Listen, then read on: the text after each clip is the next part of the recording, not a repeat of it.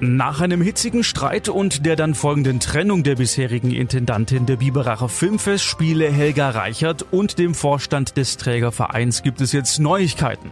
Die Biberacher Filmfestspiele haben eine neue Intendantin.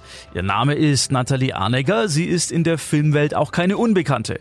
Donau 3 FM Filmreporter Paolo Percoco hat sie getroffen. Ich bin hier in Biberach im schönen Stadtpark und bei mir ist Nathalie Arnegger. Nathalie Arnegger wird demnächst ein Begriff sein für alle Biberacher, denn sie ist die neue Intendantin der Biberacher Filmfestspiele, was ja schon ein großes Ding ist. Äh, und die erste Frage ganz einfach an dich auch, wie fühlt sich's an? Ähm, es fühlt sich toll an, ich freue mich darüber. Ich bin... Ähm Festivals berühren mich schon länger. Also ich habe auf der Berlinale moderiert, ich habe auf dem Max-Ophüls-Preis moderiert. Ähm, Filmfestival vibrierend, ja. Da treffen sich Filmschaffende, da treffen sich Kreative äh, und ähm, das ähm, ist für mich eigentlich Leidenschaft pur und man spricht einfach über, über neue Projekte, zeigt die alten, zeigt sie dem Publikum, schaut, wie die Reaktionen sind und ähm, spricht aber schon über die neuen, über das, was kommen würde, was einen gerade so bewegt und ähm, diese Melange finde ich großartig. Ich finde Festival einfach toll. Und es war schon lange ein Wunsch von mir offen gestanden. Ein vielleicht auch irgendwie etwas äh, leise gehegter Wunsch, weil wie kann man das schon äußern, so einen Wunsch zu haben? Ähm, ich bin gerade einfach berührt davon, dass das irgendwie gerade offenbar wahr werden soll, dieser Traum von mir damit oder dadurch, dass du jetzt die künstlerische Leitung auch bist, äh, kannst du auch so die Ausrichtung festlegen und Akzente setzen, neue Ideen einbringen. Was ist denn da, was du neu setzen möchtest in Biberach, worüber du jetzt schon sprechen kannst oder willst? Ja, genau. Also es ist jetzt so ein bisschen, ähm, ja, aufgrund der ganzen Situation hier ähm, möchte ich noch nicht so weit mich aus dem Fenster lehnen. Dieses Jahr wird jetzt erstmal Rock'n'Roll. Ich muss schauen, dass ich ähm, ein Festival hinkriege, überhaupt aufgrund dieser ganzen Situation, die nicht ganz einfach war, auch für die Filmschaffenden im letzten Jahr. Ein Wahnsinn an Verschiebungen, an ähm, ja, äh, Dreharbeiten, die abgebrochen wurden. Äh, welche Filme stehen überhaupt auf dem Markt äh, zur Verfügung? Ähm, das wird schon Rock'n'Roll dieses Jahr. Dieses Jahr werde ich wahrscheinlich nicht so viel umsetzen können. Aber es gibt trotzdem natürlich Bestrebungen, wie zum Beispiel, ähm, wir möchten, ich spreche von wir, ganz bewusst, äh, wir möchten gerne jüngeres Publikum auch auf das Festival bringen, ähm, auch wieder fürs Kino begeistern. Äh, Kino ist eben nicht nur Blockbuster und ähm, ist jetzt abgewandert in die Streaming-Dienste. Die sind ähm, flankierend und wichtig und werden auch zunehmend den Markt ähm, ja irgendwo mitbestimmen. Viele meiner Kollegen sind inzwischen ähm, für on, also für für Streamingdienste, äh, Produktionen für Netflix und Amazon tätig, was äh, sie vielleicht früher nie gedacht hätten, müssen sie aber jetzt machen, um ihr Überleben zu sichern. Aber wie gesagt, ich denke nach wie vor der klassische Kinofilm und das Erleben gemeinsam in einem geschlossenen dunklen Raum ähm, der, der Vorhang geht auf, ja, möglicherweise, ja.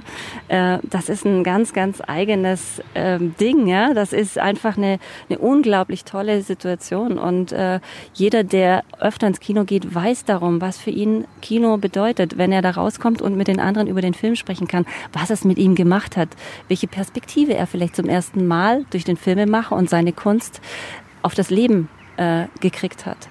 Und das ist das, was ähm, das Erlebnis Kino weiterhin, es wird Bestand haben, es wird nicht abgeschafft werden, es ist da. Und äh, Kino war zwar tot gesagt, als das Fernsehen aufkam, dann wieder als Video aufkam. Ähm, aber ich sag euch, also ich sag auch dir, ja, ähm, auch eine Pandemie schafft das nicht. Ja, also Kino und Film wird weiterhin bestehen bleiben und äh, das möchte ich eigentlich auch dem jungen Publikum irgendwie rüberbringen. Es gibt auch die Bestrebung, äh, Workshops anzubieten und zwar über die reine Filmanalyse hinaus wirklich einen Film machen. Ja, ich möchte gerne Kollegen von mir einladen, die hier einen Workshop geben, einen Zweitages-Workshop. Vielleicht kommt ein äh, Tonmann, vielleicht kommt ein Tonmann in Kombination mit einem Kameramann und äh, einladen zu ähm, ja, wir machen jetzt zusammen einen Film und ich zeige euch, wie das ein bisschen mit Beleuchtung geht, ja, welche, welche Achs was Achsensprünge sind, obwohl das heute nicht mehr so wichtig ist. Aber äh, ich zeige euch, ähm, was sind Kameraperspektiven, was sind interessante Kameraperspektiven. Und ähm, solche Workshops zum Beispiel möchte ich flankieren zum Festival äh, initiieren. Die gibt es schon, aber ich habe gehört, ähm, dass die im Moment mehr so filmanalytisch sind, um die Jury ähm, auszuwählen. Und da möchte ich gerne ein bisschen mehr in die Praxis gehen. Ich bin nämlich auch ein Mensch der Praxis.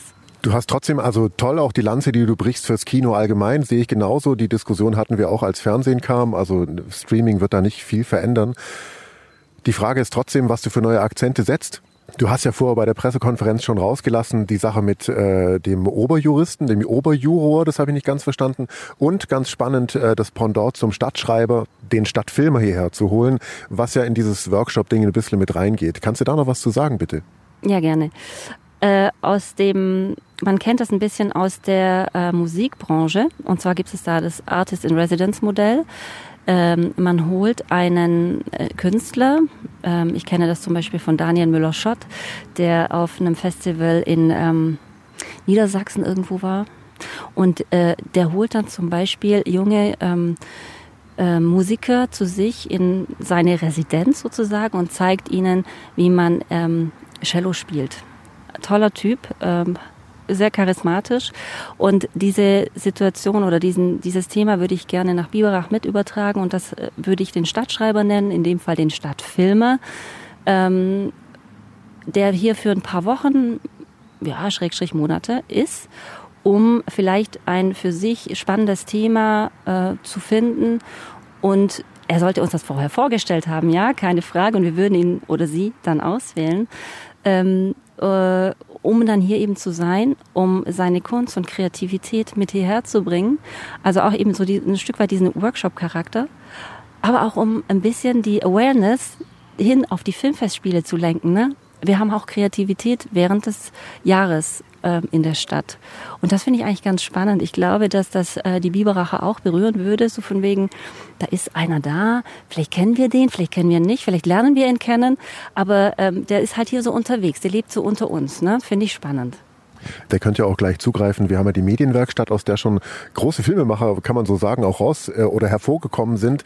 Der Uli Stöckle war vorher auch, der, auch auf der Pressekonferenz, der selber durch die Filmfestspiele auch beeinflusst wurde, irgendwann in den Film zu gehen. Mir geht's genauso. Ich habe in meiner Jugend, äh, als das noch eine, ein Zelt im Innenhof war, wo jetzt der Palast ist, äh, habe ich Filmplakate an die Wand geklebt, habe Adrian geholfen quasi mit Karten verkaufen und ja gut, jetzt geht's ja nicht um mich, aber ich habe auch ein ganz großes Gefühl zu Biberach also und zum Festival. Das hat mich auch dahin gebracht, wo ich jetzt eigentlich bin und mir da so Tür und Tor geöffnet.